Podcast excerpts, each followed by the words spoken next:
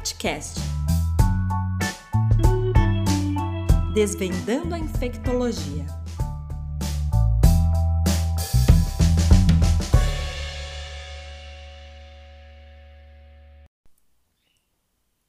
Oi, gente! Sejam bem-vindos a mais um episódio do nosso podcast.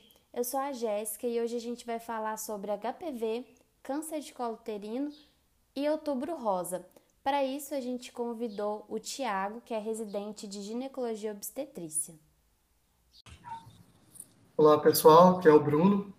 Então, inicialmente, para a gente iniciar essa conversa, queria perguntar para o Tiago um pouco sobre o câncer de colo uterino, quais são os principais fatores de risco relacionados ao câncer. Olá, boa noite. Eu sou o Tiago Lara da Rocha e sou residente de ginecologia e obstetrícia do Hospital Regional de Taguatinga. É, sobre os principais fatores de risco relacionados ao câncer de colo, a gente tem que são todos os fatores de risco é, relacionados às doenças sexualmente transmissíveis, né? Já que o HPV é uma doença sexualmente transmissível, é, os mesmos fatores de risco podem ser aplicados, como, por exemplo, é, o início precoce a, a, ter relação sexual, quando a mulher inicia a vida sexual é, com, com uma idade é, mais cedo, também relacionado à multiparidade, né? Ou seja, a mulher ter vários filhos. É, uma relação também que os livros trazem é, é, a promiscuidade, né? Quando a mulher tem múltiplos parceiros sexuais. Todos esses, é, esses fatores também relacionados à, à não prevenção, a não, a não uso do preservativo. Ou seja, todos os fatores de risco para doenças sexualmente transmissíveis podem ser aplicados é, nos fatores de risco para o HPV, que consequentemente é, o, é, é a lesão, é o vírus que pode levar a um câncer de colo uterino no futuro. Então, inicialmente a gente vendo, falando, né, que o HPV está bastante relacionado com o câncer de colo uterino. Né? Qual que é a principal relação dele com o câncer? Então, o HPV, que é o vírus, é o papilomavírus humano, ele tem inúmeros tipos é, e que a gente pode ver nos livros, a cada, a cada ano eles descobrem cada vez mais. É, já temos nos livros passados, eram mais de 40 tipos, já tem inúmeros que foram descobertos posteriormente, mas a relação mais íntima que a gente pode ver com o, o, o câncer de colo uterino são principalmente os, os subtipos, né? 16 e o 18. É, eles são os mais oncogênicos, eles são aqueles que, quando a gente faz é, um exame mais específico para ver qual o tipo do HPV, a gente consegue identificar o 16 e o 18 como os mais oncogênicos. É, falando um pouquinho desse exame, a gente muitas vezes, no preventivo, a gente só vê é, o, o, algumas células que predispõem a, a, você pensar que pode ser um HPV. Não vem no preventivo escrito é, papilomavírus humano, ele vem células sugestivas de uma infecção por HPV. E aí a gente pode lançar mão de um exame que na prática clínica ele é mais complicado, muitas vezes não tem no SUS e, e não tem é, em algumas clínicas, que é a captura híbrida. Na captura híbrida a gente pode tentar identificar qual o tipo de, de HPV que a gente está lidando naquele momento que a gente descobre a infecção na paciente. É, mas, em, apesar do 16 e 18 serem os mais oncogênicos, os que a gente mais tem que ficar atento e fazer uma prevenção mais específica, é, alguns outros subtipos também são importantes na nossa prática clínica na ginecologia, como, por exemplo, o 6 e o 11. Eles são relacionados àquele condiloma acuminado, que pode dar aquelas lesões que a gente vê é, no exame ginecológico que é as lesões por HPV mesmo, que daí a gente pode lançar a mão do, do ácido tricloracético, que a gente pode queimar essas lesões do HPV. Esses são mais lesões locais e que não têm relação com uma transformação maligna, por exemplo. É, são mais os outros subtipos que muitas vezes eles não desenvolvem, eles não têm características clínicas que são os mais oncogênicos. Por isso que muitas vezes é, as mulheres, no, na prática, no dia a dia, acham que, que aquelas lesões HPV vão virar câncer, e muitas vezes não é isso que está relacionado. É, é, mais sobre o subtipo é, do papilomavírus que são mais oncogênicos que podem estar relacionados a esse desenvolvimento do câncer no futuro. Uhum. Então, relacionado ao HPV, né? Recentemente, assim, não tão recente, mas o Ministério da Saúde introduziu a vacina né, contra o HPV no Plano Nacional de Imunização. Você poderia falar um pouquinho como que ela funciona e como que ela age? Então, a, a vacina é extremamente importante, né? Assim como a gente está vendo no momento da, do, do, coronavírus e de várias outras doenças, a vacina ela previne de uma maneira extremamente eficaz.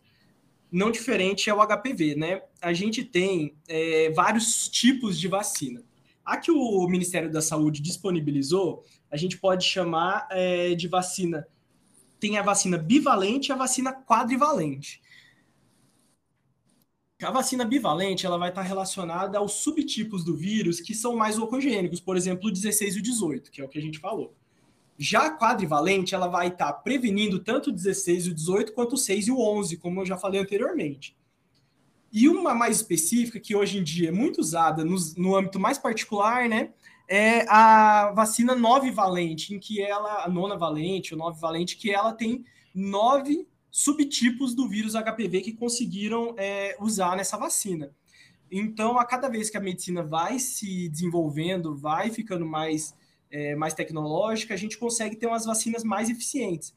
E por isso, é, muitas vezes a gente pode lançar mão dessas vacinas e prevenir mais eficientemente a, a, a, o desenvolvimento do HPV.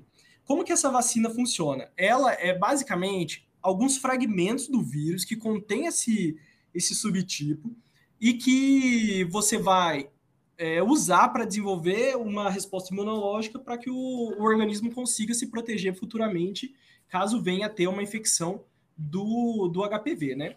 Porque o HPV, se a gente falar um pouquinho sobre a fisiopatologia dessa doença, ela é basicamente esse vírus que vai se acoplar nas células e muitas vezes ele pode ficar é, por muito tempo é, sem desenvolver.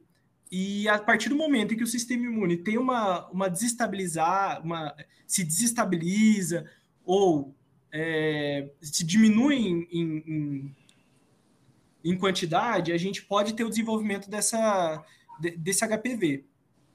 E por isso, a gente lançar a mão da vacina e a paciente já está é, previamente é, imunizada, faz com que, com que não desenvolva essa doença.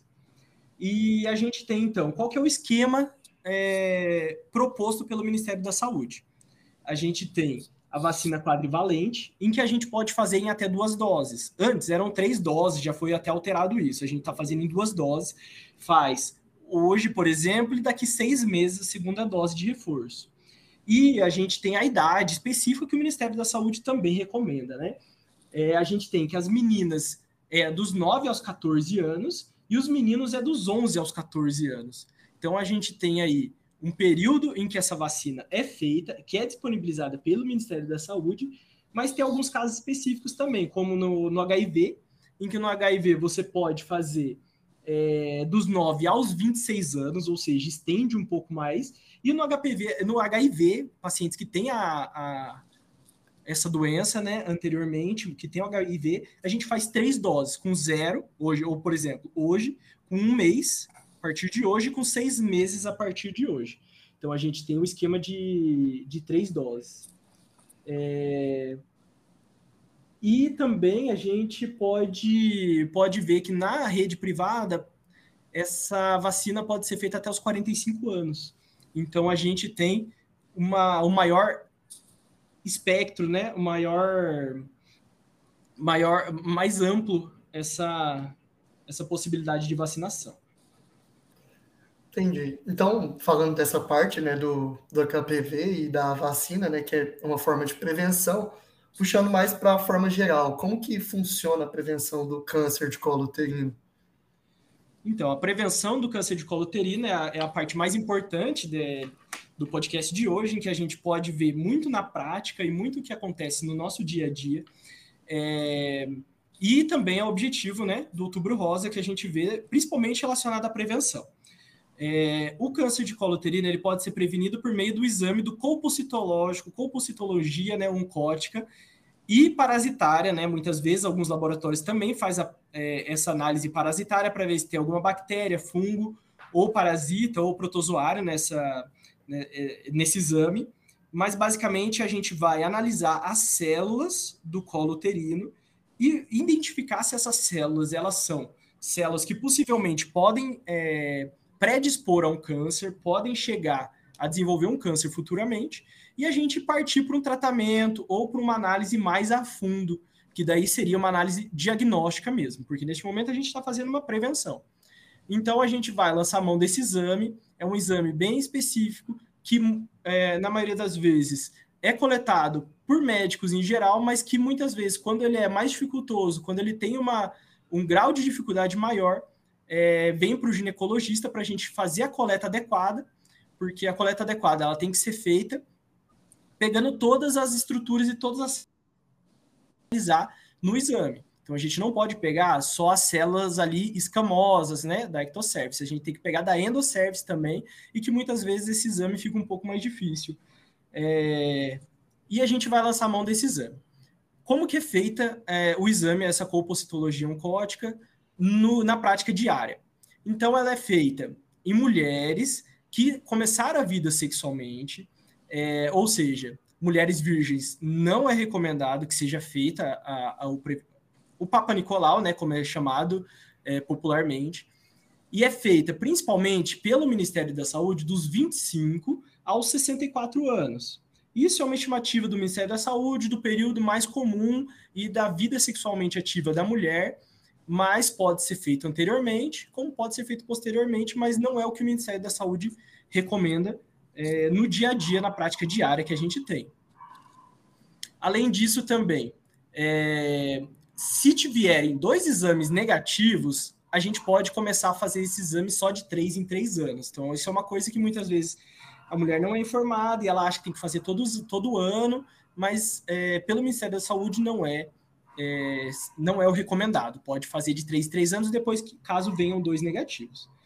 E além disso, também a gente tem o exame em si, né? O exame em si, a gente vai passar um aparelhinho chamado espéculo, é, vai colocar a mulher numa posição ginecológica e vai usar a espátula de Aires para colher é, a parte da ectocervice, a parte mais externa, e a, e a escovinha, a escova endocervical, que você vai girar por volta de 3 a 5 vezes no, no orifício do colo uterino, para que você consiga pegar as células da endocervice vai pegar esse material, vai passar na lâmina, vai colocar um fixador e vai colocar dentro de um potinho para ser analisado pelo laboratório posteriormente. Aí, conforme vier o exame, a gente pode começar a lançar mão do exame diagnóstico e partir para a parte mais aprofundada. E como você já falou, né, essa parte do Papa Nicolau, ou CCO, também é chamado, é uma forma de detecção precoce, né? Qual que é a importância de detectar o câncer na sua forma precoce e até quando esse exame pode ser realizado pelo, pelas mulheres? Então, a importância da gente identificar precocemente é, é, as, as lesões é porque a gente vai identificar lesões menores e que são mais fáceis de tratar e que o tratamento é menos invasivo. É... Ou seja, Muitas vezes, quando a gente diagnostica e consegue fazer o estadiamento, a gente consegue é, determinar qual será o futuro tratamento dessa, dessa paciente. Então, a gente pode lançar mão de tratamentos mais é, conservadores, tratamentos mais localizados, quanto, se já for um câncer avançado, se não tiver feita a detecção precoce, aí a gente já tem que lançar mão de tratamentos mais aprofundados e mais invasivos, como tirar o útero, é, fazer uma cirurgia grande, oncologia, como tirar todas as os linfonodos pélvicos, tirar os paramétros, ou seja, cirurgias mais mutiladoras e maiores, né? Então, o tratamento, a, a detecção precoce é extremamente importante. A gente tem que lançar mão e tem que ser feito é, dos 25 aos 64 anos, como eu falei anteriormente, logicamente. Pela FEBRASGO, que é a Federação Brasileira de, de Ginecologia e Obstetrícia, a gente tem outras recomendações, muitas vezes, é, que divergem um pouco do Ministério da Saúde, mas que entra nesse, nesse meio termo. Muitas vezes, nessa, nessas recomendações, podem ser que a mulher que já começou a ter vida sexualmente ativa, você já pode lançar a mão do preventivo para fazer detecção precoce. Muitas vezes, até na prática diária, no meu dia a dia mesmo, de pacientes que já tinham começado a vida sexualmente ativa há 10 anos, por exemplo, começou com 14, a primeira relação sexual. Lá com 24, a gente faz o primeiro o primeiro exame preventivo. Às vezes a mulher nunca fez antes e já vem lesão de alto grau, já vem lesão que você tem que investigar. Então, muitas vezes a gente vê que na prática diária vai muito do feeling, de como você é, lida com isso e como você acha melhor para solicitar os exames. Mas o recomendado pelo Ministério da Saúde é esse. A gente percebe né, a importância do exame para detecção precoce e a gente sabe que na prática existem algumas dificuldades enfrentadas pelas mulheres para realizar o CCO. E eu gostaria que você falasse um pouquinho delas. Então, é, isso é muito do, do dia a dia da, da, clínica, da clínica da ginecologia, né?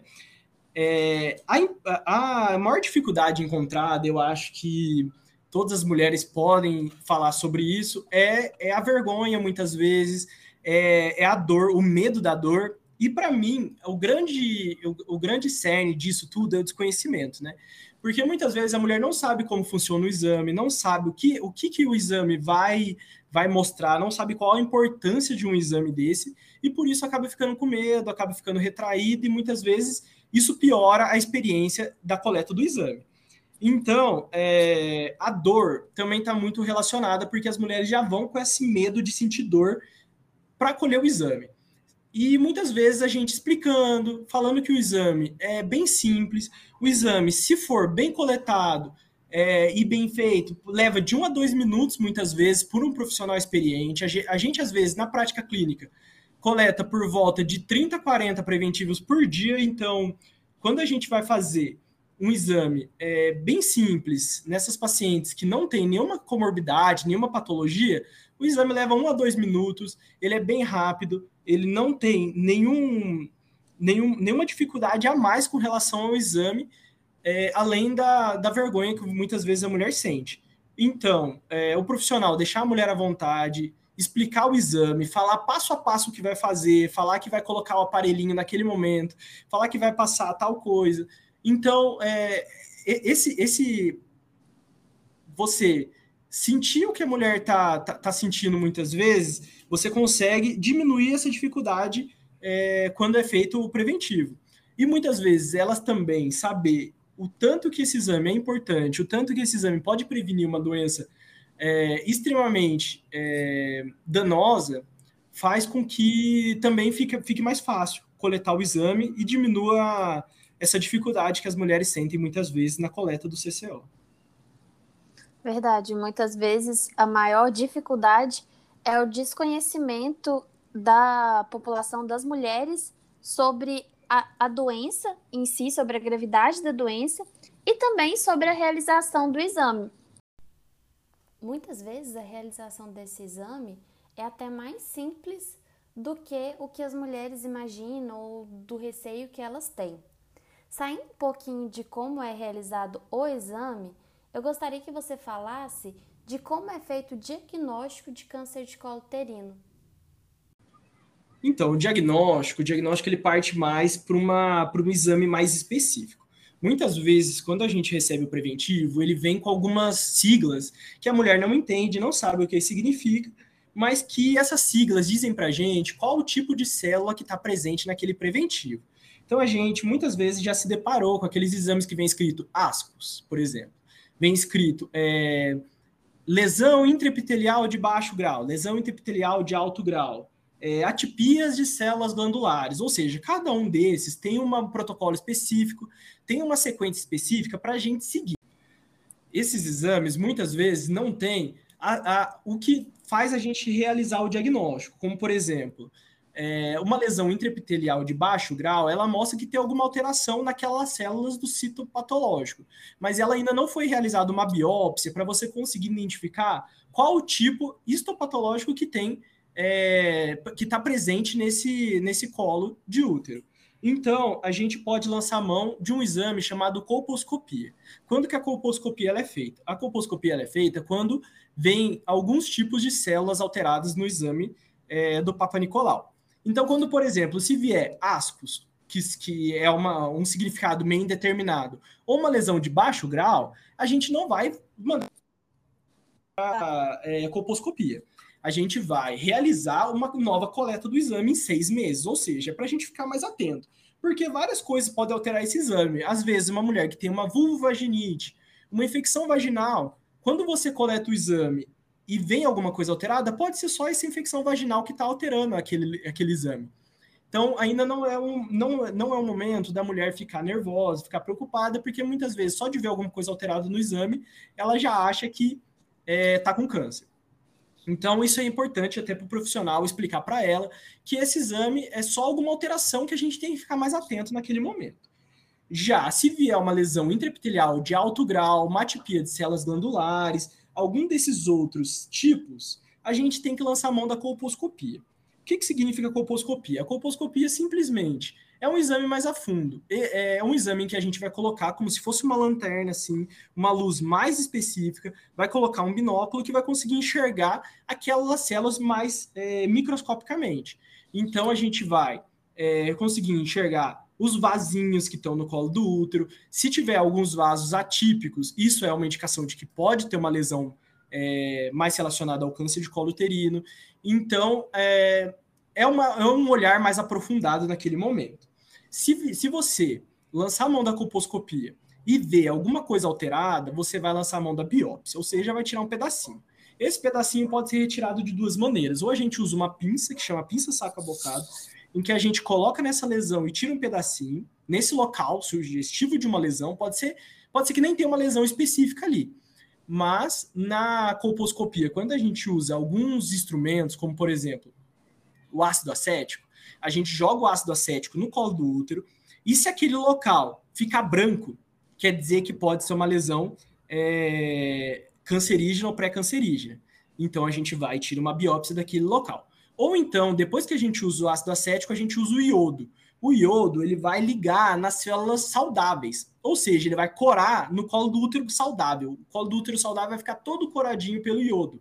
Isso quer dizer que é um colo de útero saudável. Se não corar em algum local, ele é um teste iodo negativo. Isso é mais específico, né? Ele é um teste iodo negativo.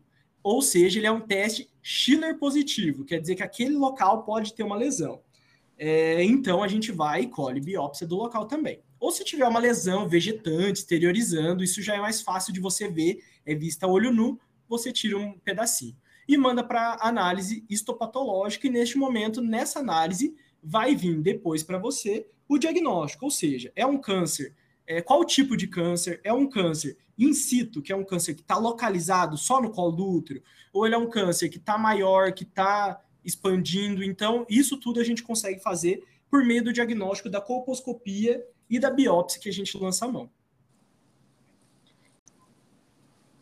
Acaba que os exames são ferramentas para auxiliar o profissional de saúde na detecção precoce, mas é preciso ter a colaboração da mulher, que ela também tome posse é, do cuidado dela e dê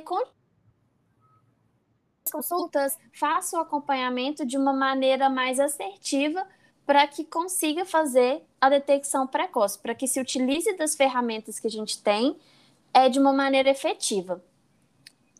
E indo agora, saindo um pouco do diagnóstico indo para o tratamento, que já é, são das mulheres com o diagnóstico confirmado de colo do útero, como faz é, para tratar essa doença?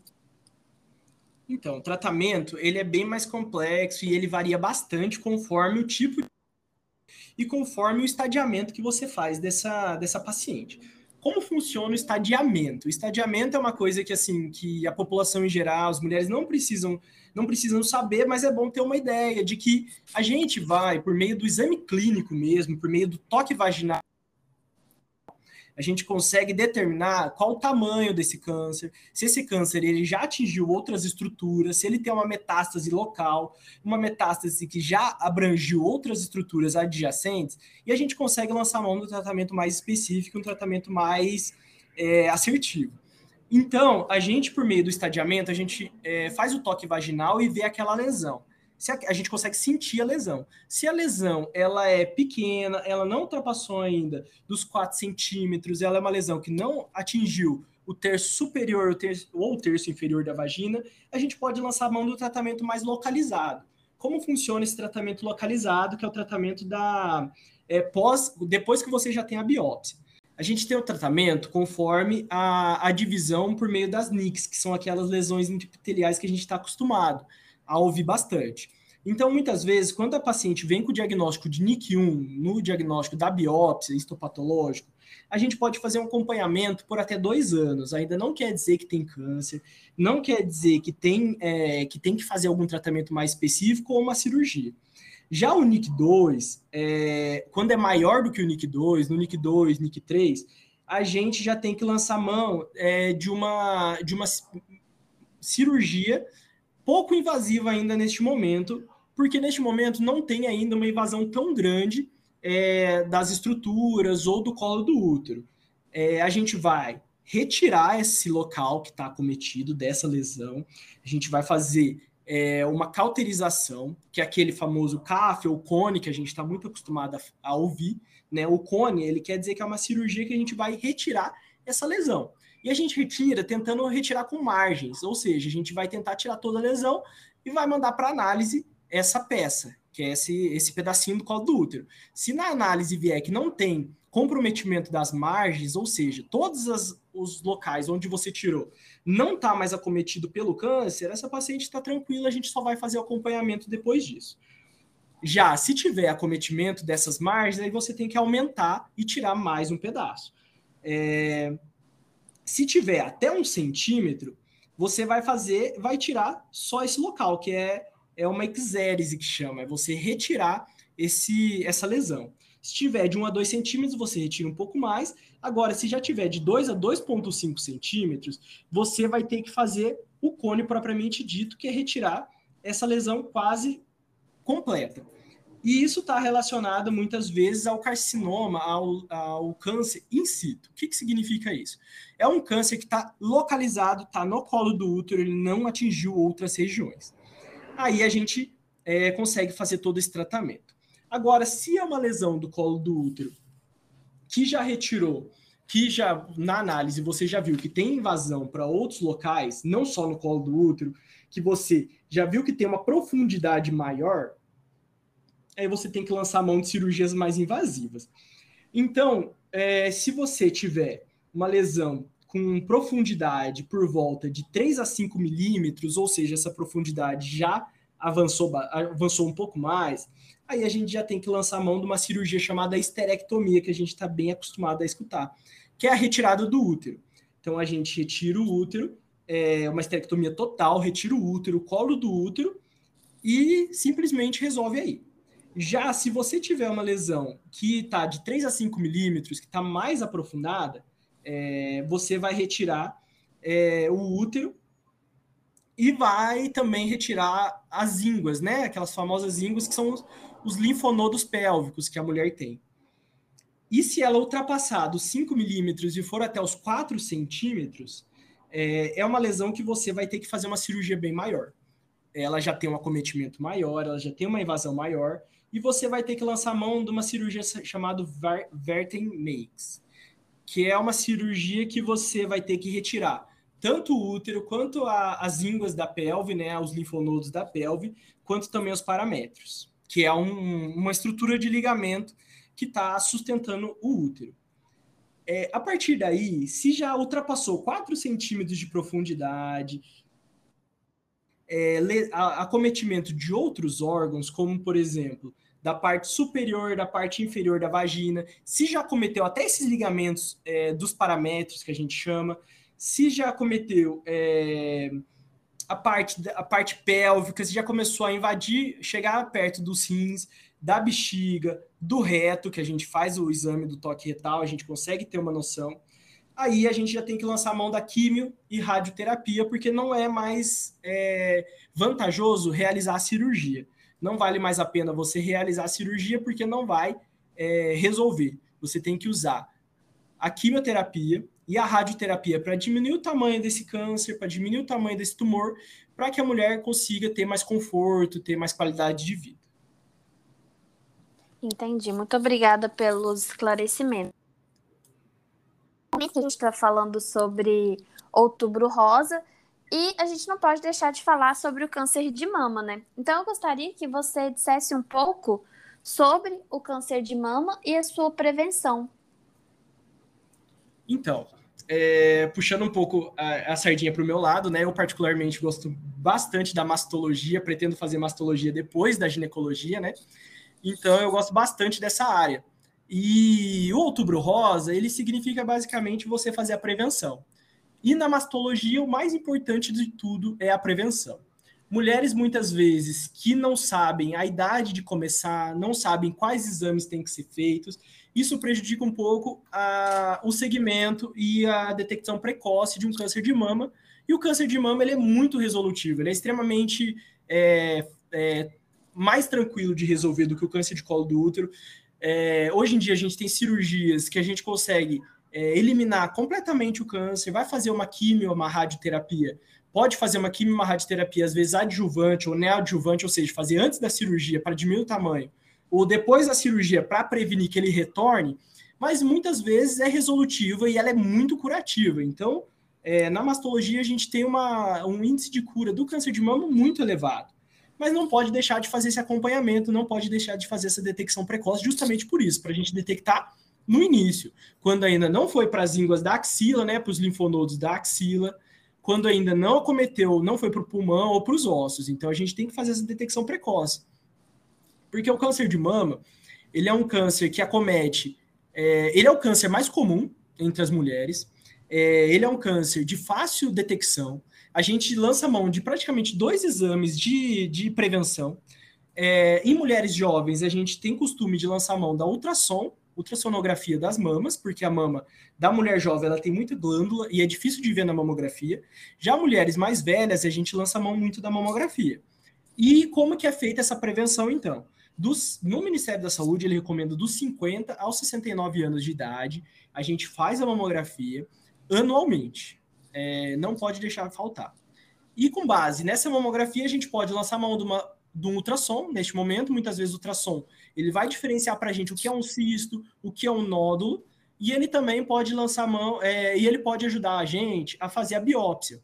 Porque a gente tem dois tipos de biópsia para tentar fazer o diagnóstico desse câncer. Muitas vezes, quando a gente investiga um nódulo ou um cisto. É, a gente vai lançar mão da PAF, que é a punção por agulha fina, que muitas vezes a gente lança mão só para é, retirar a quantidade de líquido que está dentro do cisto, porque o cisto, em, em, na grande maioria esmagadora de 99%, ele não tem risco de ser, de ser maligno, e o nódulo é, a gente lança a mão da, da punção por agulha grossa, em que a gente vai retirar um pedacinho e mandar para análise para ver se esse é o nódulo benigno, como os fibroadenomas, que é a grande maioria também, quanto é, nos casos daqueles nódulos que eles são todos espiculados, são mais irregulares na mamografia e na ultrassom, em que a gente tem que fazer o diagnóstico de um câncer de mama. Então, é bem simples, é bem fácil, é, e a gente tem que lançar mão desses exames para a gente conseguir fazer esse diagnóstico precoce, a gente conseguir é, identificar o câncer de mama e conseguir ser resolutivo, resolver e, e muitas vezes é, curar essa mulher do câncer de mama. Então, é, a gente vê que no Outubro Rosa, vários, várias instituições têm várias iniciativas bem, bem interessantes da gente é, conseguir diminuir isso. E aqui no, no Hospital de, Regional de Itaguatinga, que, onde eu trabalho, a gente lança a mão do Outubro Rosa uma semana toda só de cirurgias de mama, com reconstruções. A gente fez por volta de 60 cirurgias nessa semana, com reconstruções, colocando prótese de mama, é, retirando o câncer, que é o, a, o principal, mas já entrando com a cirurgia plástica na mesma cirurgia e trazendo de volta para essas mulheres é, autoestima, porque é uma cirurgia mutiladora, muitas vezes é, retirar a mama para a mulher é muito complicado, diminui a autoestima, diminui essa. pode trazer a mulher até entrar um, um processo de depressão. Então, fazer essa cirurgia reconstrutiva também é extremamente interessante. Tudo pelo SUS, o SUS disponibiliza vários tipos de prótese para essa reconstrução, para essa cirurgia de oncoplástica. Então, é, além do preventivo, além de toda essa essa parte do colo do útero, a gente tem que pensar também nessa parte do câncer de mama, que é muito bom e é muito, muito importante a gente conseguir fazer essa prevenção e esse diagnóstico precoce. Perfeito, é muito bom deixar em alerta para as mulheres e para a sociedade em geral sobre a importância da prevenção e do diagnóstico precoce. E quando se trata de outubro rosa, a gente fala muito de câncer de mama e de câncer. Eu achei nossa conversa muito proveitosa, foi muito esclarecedora. Em nome do Infect, eu agradeço a sua disponibilidade. Eu imagino tanto que deve estar corrida a sua rotina, principalmente porque é um mês de prevenção, é um mês de campanha, então acaba que o fluxo de pacientes é um pouco maior. Então, eu queria agradecer mesmo pela sua disponibilidade, pela sua paciência com a gente. E se você quiser deixar alguma mensagem ou acrescentar alguma coisa, fica à vontade. Bom, eu que agradeço vocês pelo convite. É, eu gosto muito de participar dessas iniciativas. Sempre gostei muito dessa, de, dessa parte de, de palestras e de, de, conversas mesmo sobre de conversas mesmo sobre vários assuntos. E achei extremamente interessante. Gostei bastante da, da, da abordagem, de como foi feito e, e espero que, que possa ajudar. Quantas pessoas a gente puder ajudar, melhor vai ser nesse, nesse mês tão importante, que na ginecologia é o mês mais movimentado e o mês mais importante, mais é, é empolgante, assim, de, da residência mesmo, é, é o mês do, de outubro. Obrigado, viu? Imagina, é, eu espero que a gente tenha mais oportunidades para conversar mais até sobre esse ou sobre outros assuntos também. Tchau e até a próxima. Tchau, tchau, gente. Até a próxima. Muito obrigado. Tchau, obrigado, Thiago.